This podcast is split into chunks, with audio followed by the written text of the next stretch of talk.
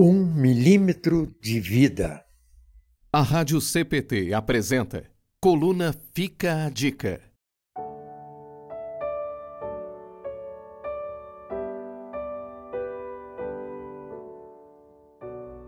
Uma forma embrionária com aproximadamente um milímetro.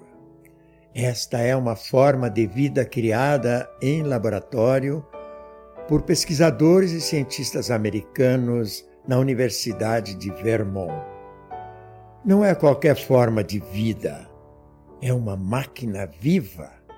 Nesta perigosa brincadeira de assumir o papel do Criador, os cientistas utilizaram células tronco de sapos africanos e as reprogramaram para tornarem-se o primeiro robô vivo. Sim, uma máquina viva chamada Xenobot. Ela é uma mescla entre células de pele e coração e com uma mente programada por um supercomputador. Xenobot pode mover-se sozinho, trabalhar em equipe e até curar-se a si mesmo caso tenha sofrido algum dano. Enquanto uma parte da ciência celebra sob confete e aplauso a criação de uma nova forma de vida minúscula, outra parte da ciência ainda se questiona quando realmente começa a vida no ventre de uma mulher. Será na fecundação?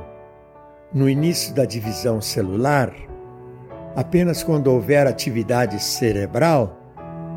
Ou somente quando o feto já poderia nascer e sobreviver de forma independente? Gosto muito do Salmo 139 e desafio você a fazer a leitura dele, com calma e reflexão. Sobre esse assunto, ele nos traz esta verdade: Pois tu formaste o meu interior, tu me teceste no seio de minha mãe Graças te dou, visto que por modo assombrosamente maravilhoso me formaste.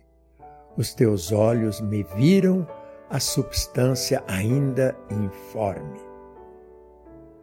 Um milímetro de vida, uma vida em forma embrionária, na concepção, na divisão das primeiras células, no minúsculo coração que começa a bater no bebezinho que sente as emoções de sua mãe.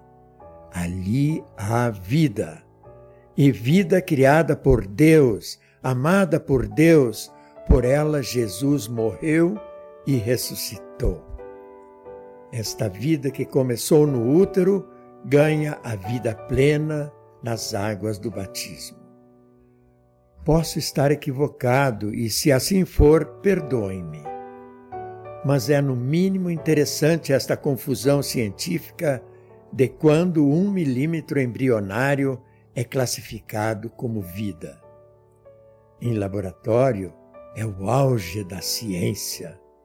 No ventre de uma mãe, pode ser apenas algumas células que, caso não seja conveniente, podem ser descartadas. Aborto provocado não é sinônimo de escolha, de liberdade. Aborto continua sendo sinônimo de morte. Este profundo e complexo tema merece maior reflexão em outro espaço. Então fica a dica: que esta singela reflexão nos convide a olhar sob a ética cristã o início da vida no ventre de uma mãe. Um milímetro de vida é vida, não apenas quando nos convém cientificamente.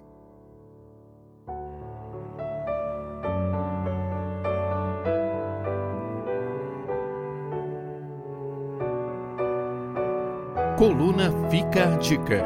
Autoria: Pastor Bruno Serves. Locução: Paulo Udo Kuntzmann.